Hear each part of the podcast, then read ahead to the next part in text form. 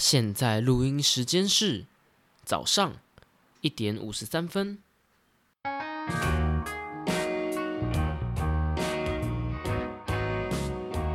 欢迎来到蔬食料理，为你提供最新鲜的食蔬讨论。我是主揪小 P。这周啊，我想要重新定义，而且再重新介绍一次节目，还有我是谁。呃，还有在第一集的时候讲过，这本书是一个老母鸡汤饺，这到底是一个什么东西？我想要重新介绍一下。嗯，好，那先从我介绍起好了。我是小 P，然后目前还是大学生，然后我的专业是厨艺系。那在一开始的时候，其实我并不想要说出自己是学生，还有自己是专业是厨艺。嗯，因为我会想说这两个标签。对于我的这个读书会的节目是没有加分的效果的，因为这个这这两个这两个标签和呃这个节目基本上八竿子打不着，就是也不是说八竿子打不着啦，就是它不会帮助我凸显说我是一个爱书的人，应该这样说吧，而且可能还会造成一些可能一些扣分的感觉，因为哦。嗯，凭什么一个大学生，然后你学的东西厨艺，那你在上面讲关于书的内容，就感觉很怪。但我觉得后来想想，就是呃，其实我想要让大家知道我是怎么样的背景的人，然后怎么样从呃让大家知道我是从什么样背景的角度来看同一本书和同一件事情这样子，所以我决定就是再重新介绍一下我自己。然后，虽然我的专业是几乎不用读书的厨艺系，真的几乎不用读书，因为考试的时候也不用读书，真的还蛮爽的。可是除此之外，我还自己本身我非常喜欢阅读，还有学习新知，所以在前两年的时候，我参加了呃 HP 叉的读书会，顺便工商一下，是高雄的 HP 叉读书会，还蛮特别的。呃，如果是在南部的朋友，也许可以去查查看，是一个还不错的社团，对。然后参加读书会之后，我非常喜欢这个模式，就是每一周有一个人导读，然后其他的成员一起呃，根据导读的内容还有书中内容做讨论，然后在里面你会听到很多。特别的个人故事，就是还有一些其他的书，就是不是你导读的那本书的内容，所以其实，在里面跟大家讨论是可以多学到很多新知的。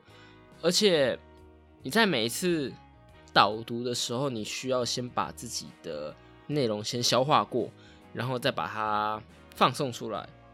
那这个放送出来的过程，其实是，嗯。我觉得是比你自己把它看过去，你只吸收学习还要更多的。所以总体来说，我认为这个读书会是比你单看书收益还要更多的。这也是为什么我会想要做这个节目。我想要做一个在网络上的用听的读书会。这是读书会，所以呃，我做的内容并不只是说书而已。所以我的目的并不是要让。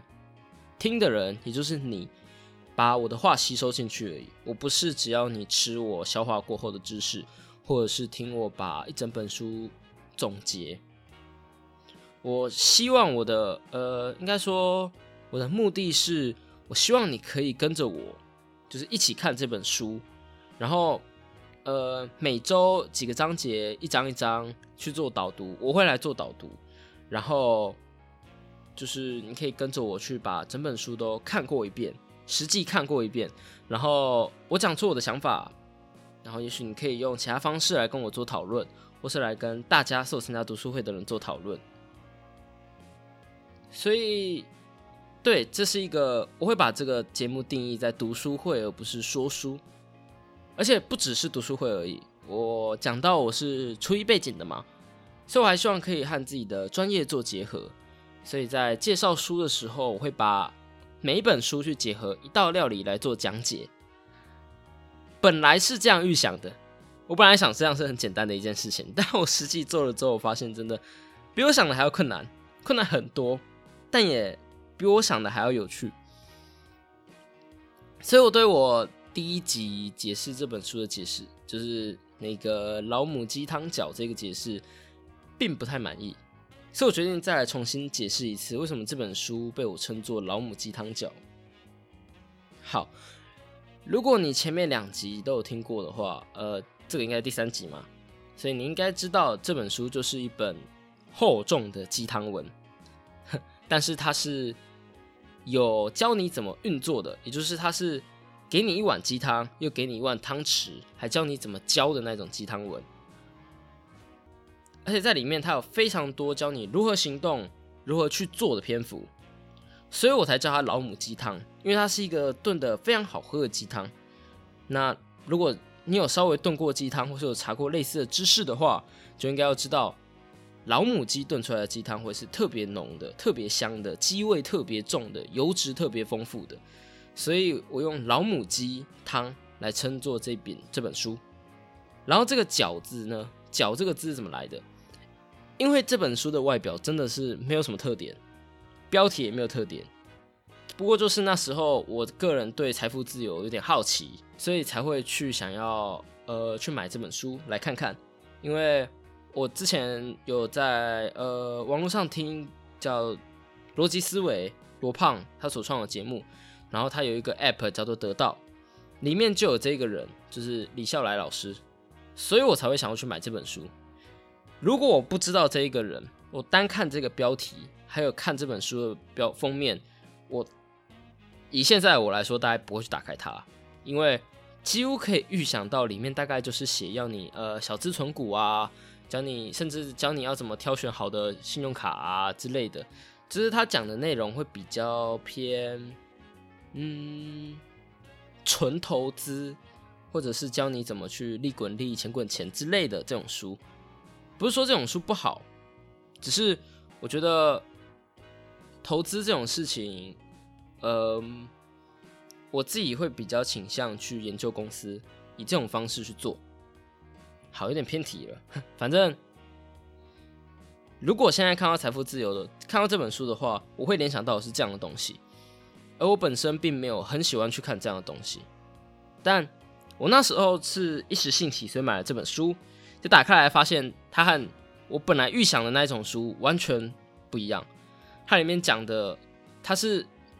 它里面的内容就是定义什么是财富自由，然后再告诉你，唯有成长才是达到财富自由的王道。而且，财富自由不是你的目标，财富自由是你路途上的里程碑。我们追求是更高的自我满足。为什么不用这种东西来当标题？我真的觉得这种东西会是一个更好的标题啦。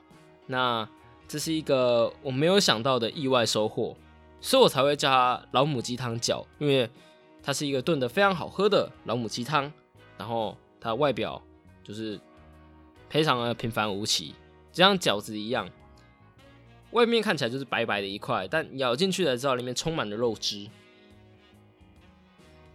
好，那虽然我们第三集才来做自我介绍，然后又重新解释了一次为什么是这本书叫这个名字，那现在我们就要继续我们第三周的导读了。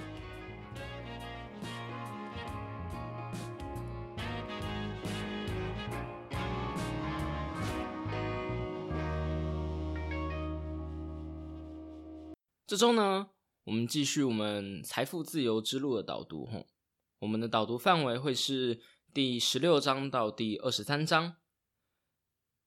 那第十六章呢，他在说的是正确这件事情本身可能没有价值。他说到，你的想法是正确的，但是是所有人都一致认同的正确的话，那你可能没有办法从中获得价值。就像投资一样。如果你只随大流，你是很难从中获利的。那作者用二分法提出了四种情况，分别是你是正确的，别人也是正确的。那在这种情况下，正确本身的价值都不就不大，因为大家都知道，也都在以此行事。第二种情况是你是错误的，别人也是错误的。作者在书中没有提到这种情况，但我认为这种情况其实是最危险的，因为在这个情况下，不会有任何人知道这样是错误的，而且在这个情况下，你会以为你所在的情况是你是正确的，别人也是正确的情况。那第三种情况和第四种情况分别就是你是错误的，别人是正确的，还有你是正确的，别人是错误的。作者认为最糟的就是第三种，也就是你是错误的，别人是正确的，这是最他这是作者认为最危险的情况。但我认为要先定义你的正确是从哪一个观点出发的，因为假设每个人都认为自己是正确的，一般也都是这样子。那在第三种情况和第四种情况下，别人都会认为你是错误的，而这个时候证明你是正确与否的方式，就只剩下客观的事实了。我们拿简单的预测为例子，假设你知道一颗，哎，不对，应该说你知道一枚，它有百分之八十的几率人头会朝上，百分之二十的几率十元会朝上的硬币，因为你知道它有百分八十百分之八十人头是朝上的，所以你就一直不断的赌它人头会朝上，但它却连续四次都是十元朝上，这样代表你错了吗？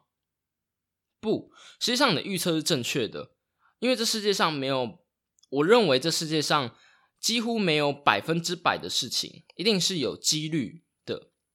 那来说一句很多人会忽略的废话，就是如果你预测出了几率了，而且你也在下注的时候赌在了成功率大的事情上，但你却失败了，你该放弃吗？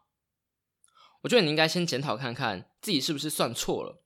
如果你确定只是运气的问题的话，你只是刚好中了那个百分之二十的话，那你应该要做的事情是继续做大几率会成功的事情啊。这样迟早，如果你是算的对的，那大数定律会告诉你你是正确的。我认为这是一句废话。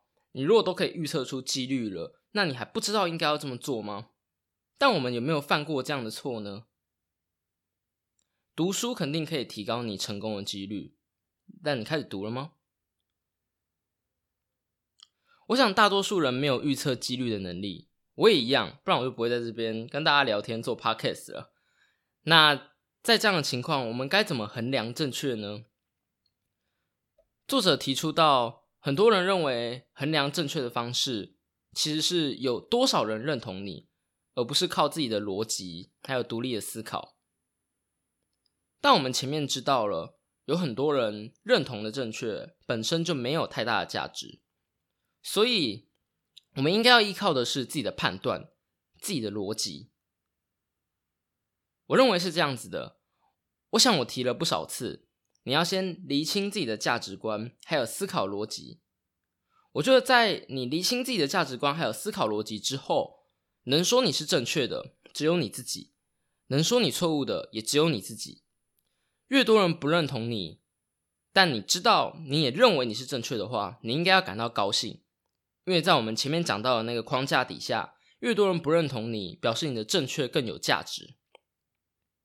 但大前提就是你要先厘清自己的价值观，还有自己的思考逻辑，而且你要让自己不断的去改进。如果你自己都还没有了解自己，你连自己都无法说服，那你要做出正确的预测，就变得几率非常渺小。作者这边有一段话我非常喜欢，他讲的是。听大多数人的话，参考少部分人的意见，最后自己做决定。之后呢，我想要补充一个我看到这个章节的联想，就是我最近在看纳西摩塔勒布写的《随机陷阱》，那里面就提到了，在预测的时候，我们前面不是讲了吗？你要用几率去考虑事情，但在《随机陷阱》这本书中。你要想的是，你不只要用几率去考虑事情，你要想的更远，你要用期望值去考虑事情。简单来说，好了，你赢了十次的一块钱，还不如你输了十次的一块钱，最后赢了一次一百元。那关于这本书，我们在这边就先不做多做介绍。呃，这个作者同时也是写了《黑天鹅事件》的作者。那如果大家有兴趣的话，可以去查看看。我觉得这本书还蛮不错的，不过它很硬。但就我自己来说，我很喜欢去阅读那一些比较困难的书籍。好，接下来是第十七、十八、十九章这三章，我想要一起来讲。好，首先是第十七章，你的世界究竟是活的还是死的？在这章节，作者想要说的是，你如何去对待这个世界，这个世界就会怎么对待你。我认为这个道理成立的原因，是因为这个世界大部分的人，呃，应该说这世界大部分是由人组成的，而很大一部分的人是比较倾向礼尚往来的。所以你如何去对待人，人就如何对待你。你如果这么面对所有的人的话，你的世界就这么面对你，因为整个世界主要是由人来产生的。那既然是由人产生的，就连到第十八章。为什么在很多情况下你看不到别人的好呢？在这个章节，作者比作者引用了一本书叫《Beyond Feeling》中的二分法，来描述人在成长的时候会经历的四种情况。第一个情况是我是 OK 的，你是不 OK 的。这个通常会在小时候的时候经历到，因为面对家长或是老师，呃，这种权威性的人。那我们理解的东西比较少，所以在这种心理情况下，可能导致你会开始反感，你会觉得没错，我是错的，但你一定也是错的。那这样的心理情况可能会导致人们报复性的在第二种和第三种情况下徘徊。那第二种和第三种情况就是我是 OK 的，你是不 OK 的，还有我是不 OK 的，你是 OK 的。很少人可以达到最完美的“我是 OK 的，你是 OK 的”这种情况。对了，岔出去说一下哈，呃，我认为啊，我们应该要多做这件事情，理性的讨论，不论对方是如何，我们都不失去自己的理性。呃，我认为这是言论自由最重要也是最宝贵的用处。但我想。越来越多人拒绝去做讨论，通常是认为对方会是不理性的，嗯，认为对方可能没办法完全理解自己的行为，或者是他是抱着一个想要说服别人的情况去跟别人做讨论的。那在这种情况，如果你无法说服别人的话，你可能就会变成你根本就不想要做讨论。但我认为讨论并不是要说服别人。我认为每个人都有自己的思考，有自己的价值观。讨论的目的就是知道对方的价值观，知道对方的想法，那对他保持尊重，但自己不一定要被说服，或是要说服别人。我们不需要变成同一种人，我们本来就是不同的人。我们唯有了解不同的人，我们唯有了解不同群体之间的想法，我们才能做更好的决策，还有做到。更深层的思考，因为你可以从不同的角度来看这件事情。那在讨论的时候，我一直认为最好的讨论方式就是，呃，现在假设有甲和乙在做讨论，甲说出自己的想法，那乙先重复一次甲的想法，直到甲认同说没错，这就是我的想法之后，乙再说出自己的想法，然后这个时候甲。也应该要就是重复一次乙的想法，然后直到乙认可。嗯，通常上来说，就我讨论的感觉，嗯，其中一方必须要先做这件事情，对方才会愿意，或是至少尊重你的想法，或是至少你也会让他感觉到你在尊重他的想法。而且，我觉得这样也可以帮助双方认清你们在讨论的是什么点。也许你们是呃从底层的价值观就不同了，那我认为这并没有什么，因为每个人的价值观本来就有其特别之处。在这个情况下，我认为我们可以做到的就是互相尊重，但不一定一定要完全认同对方的想法。那另外一种情况就是，其实你们价值观完全就是一样的，只是你们争执在不同的层面上的问题。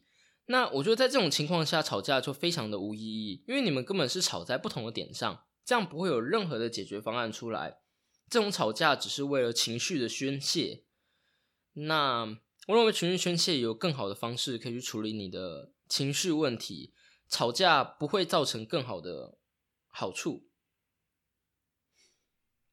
嗯，也许我比较理想派吧，就是我还是我还是相信所有人都是你可以激发起别人理性的一面。我也认为，如果我这样子去做每一次讨论的话，我可以让讨论维持在一个理性的沟通。嗯，在我刚刚提到的例子中，乙是先做这件事情的人。我希望我自己可以不断的去做那样的，去做那个乙，去做先这么做的人。我也认为，只有经过这样子的讨论，我们才可以真正达到作者所说的最完美的情况，就是我是 OK 的，你也是 OK 的。顺带一提哈，那时候在看书的时候，我觉得我的心理情况一直是 I'm not OK, but you guys are perfect。啊，有点对，就是这是一本正能量的书。那我也觉得在讲这本书的时候，很容易激起别人的正能量。但实际上，其实我个人是一个还蛮负能量、还蛮负面的一个人哦。就是我其实并没有到那么的乐观的看待所有的事情。那我也不认为完全的乐观是好事。所以这时候，anyway，我们进展到下一个章节。下一个章节就是。作者讲到，人人都有一个恶习要戒掉。那这个恶习就是抱怨。作者对抱怨极度的不认同，他认为抱怨是无能无奈的表现。他在书中写到，一件事情只有两种处理方式：你有能力去解决，就解决它；不能解决，就接受。而抱怨这个事情是完全没有任何意义的，而且作者提到，你说出来的话会潜意识的重塑自己的大脑，而抱怨这件事情会让我们在这样的对话里面扮演成弱者，扮演成自己无法解决这个事情的人，所以这样的潜移默化下，你的大脑就会慢慢真的把你变成一个弱者，然后讲到。抱怨会让我们充满负能量，让我们变得讨厌，让我们的人际关系变得没有那么的好。然后最后甚至说到尊重生命，远离抱怨和抱怨之人。而且抱怨甚至是作者选择朋友的最大标准，就是如果他有看到朋友在抱怨的话，他就会觉得这个朋友不是他想找的朋友。好，说完作者的想法，我来说说我自己的想法。这次我非常不认同作者的想法。我并不认为抱怨是一件好事，但我也不认为抱怨是一件全然的坏事。当然，在事情还能解决的时候，你还有办法做努力的时候，抱怨很明显不是你该做的事情。你该去解决它，你应该去行动，你应该让自己的能力做增长，你应该想办法去怎么把事情做解决。但更多时候，我们遇到的事情是木已成舟，我们已经没办法做任何的改变。我们做再多的努力，也无法改变这件事情。结局就是如此，我们只能够接受。那要如何接受？我觉得每个人都有不同的解决方式去接受一件，嗯，自己并不是非常满意，甚至是非常懊悔的事情。那我想，很多人的解决方法就是和他人谈谈。谈谈这一件事情，谈谈你的想法，就把它说出来。那其实，在这个情况下，我认为你就感觉像是在广义的在抱怨。那我觉得这样的抱怨是不好的吗？不，我觉得这样的抱怨是正常的情绪抒发。我认为有时候我们就是一需要一位愿意听的人，需要一个树洞，需要一个垃圾桶，需要一个好朋友的陪伴。去听听我们的抱怨，那也许他并不需要做出什么样的反应，也许他甚至不太需要做出什么反馈，我只要知道他有在听就好了。那抱怨完之后，我认为就会舒坦很多了。那我们把抱怨清完之后，我们就回来继续面对挑战了。有时候我也会觉得，去看心理医生这件事情就有点像是这样子。当然，心理医生也许会提供更多的建议、更多的引导，但我觉得更重要的或许就是去让你愿意去说出自己的想法，说出自己的抱怨吧。有时候我觉得我们的社会太推崇正能量了。阳光、乐观这样的人格特质是会吸引很多人的注意，也会嗯变成一个非常正面的词。我也认为这样是好事，正面是一个好事。但正面不代表你应该要隐藏、压抑自己的负面能量，不愿向他人透露自己的困难还有弱点。觉得微笑、笑容背后的悲伤。是更是更沉重的，我也认为这样在长期下来会带来更糟糕的心理问题。我不认为每一个人都一定要去假装自己非常强，假装自己可以承受这一些全部的负负能量，完全靠自己来做。我觉得你应该去向他人做写做做求助，不用把事情闷在心里面。所以这一次我非常反对作者的想法。因为我并不认为，我我不知道作者认为的抱怨是不是在这种框架底下，但我认为，如果他的抱怨，甚至你不能去跟别人谈论自己，嗯，也许这并不是一件你抱怨的事情，并不是一件大事，是你无法改变的一件小事。那我也这我也认为这并没有什么，说出来，并不代表在未来你就会变得更糟。我完全不这么认为。我认为，没错，这是一个鸡汤文，这是一个励志文。但我觉得这样的、这样的观念、这样的概念是不太好的。它会让我去思考：一个人是你是真的乐观，还是你只是看起来很乐观？好，接下来是第二十章。是什么在决定你的命运？作者在这章解释的是什么造就了成功的命运。他认为成功是问答题高手做对了选择题。这句话是什么意思呢？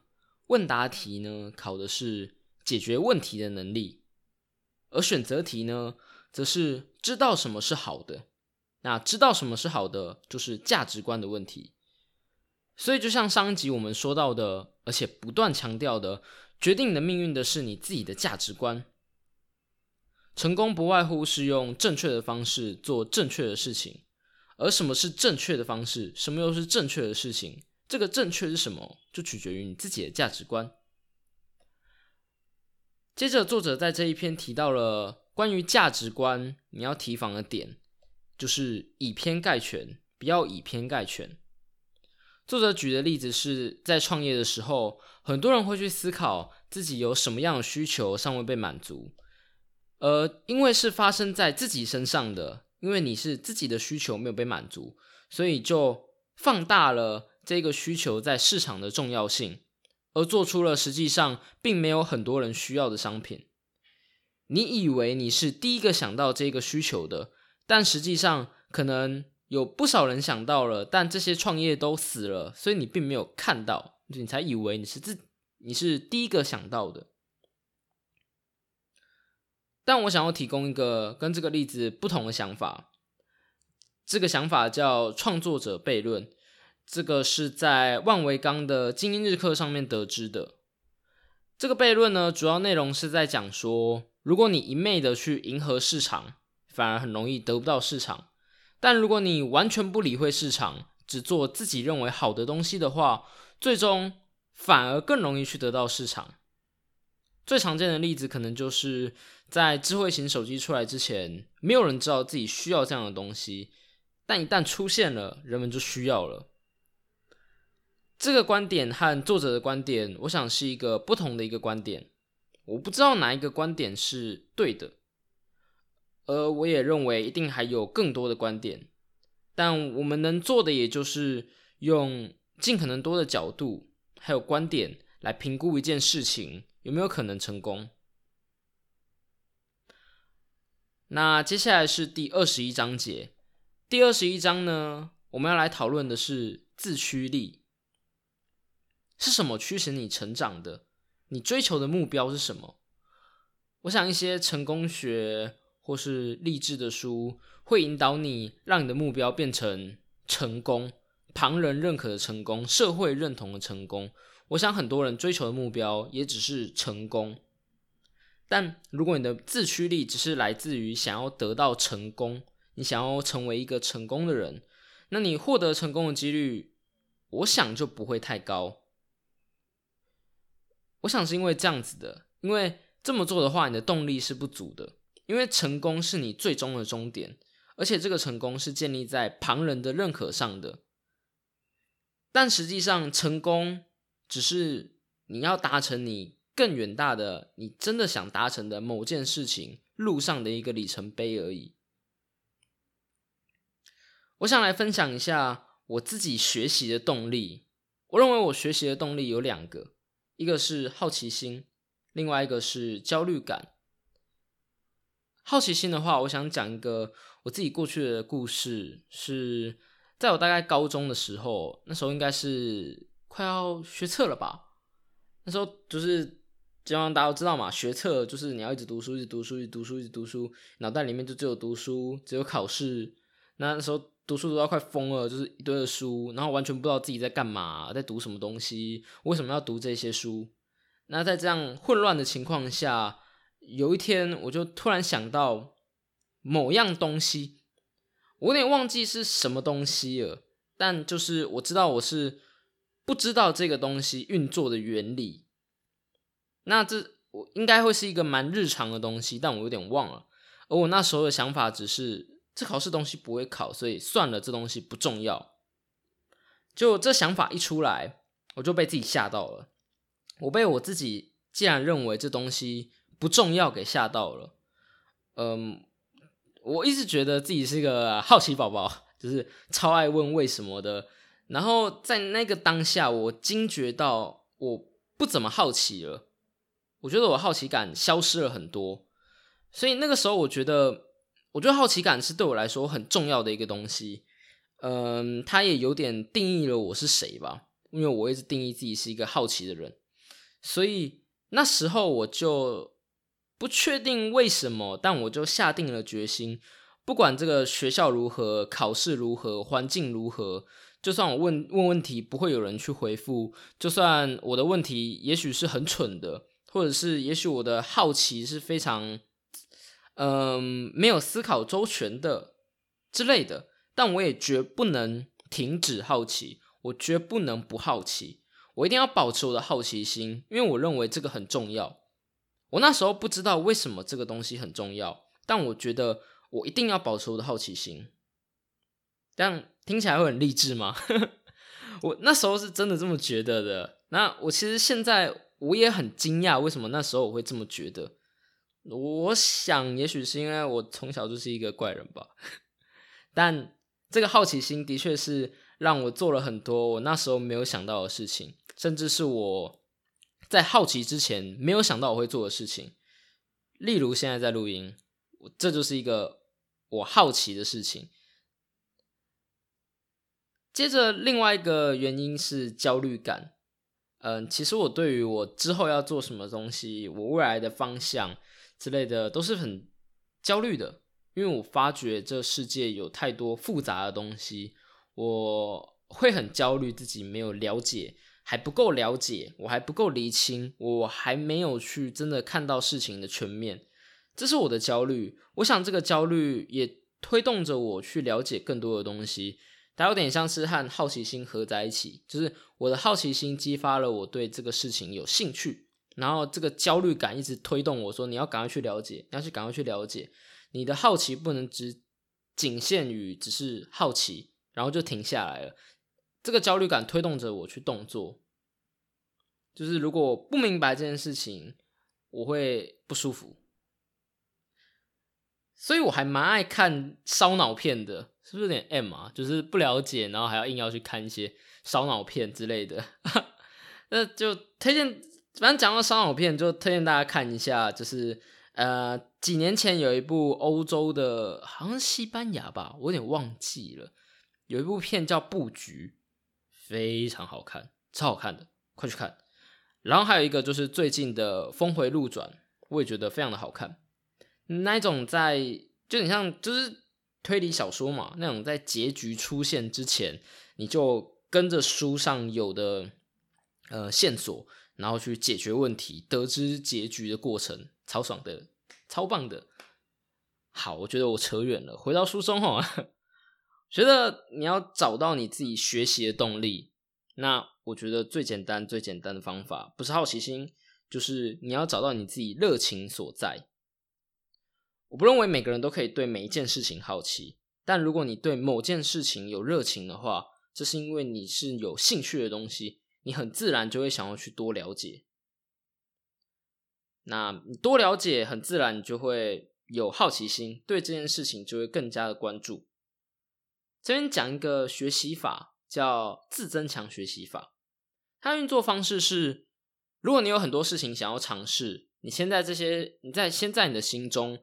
为这些事情打上心理权重，这件事情的事情，呃，这件事情的权重越高，就提高做这件事情的频率。而每次做完之后，如果做这件事情只是刚好符合你的预期，甚至低于的话，你就调低权重。但如果做这件事情的奖励超过你的预期的话，你就把你的权重提高。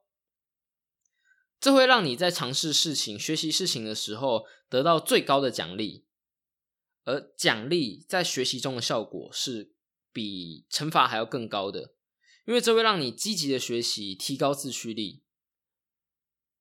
听说类似的逻辑也会用在像 AI 的训练，或者是呃，诶，我对技术这方面比较不熟，所以我不是很确定。好像是深度学习之类的吧，我不太确定。所以，嗯，如果你知道的话，一定要来跟我分享，因为我很好奇。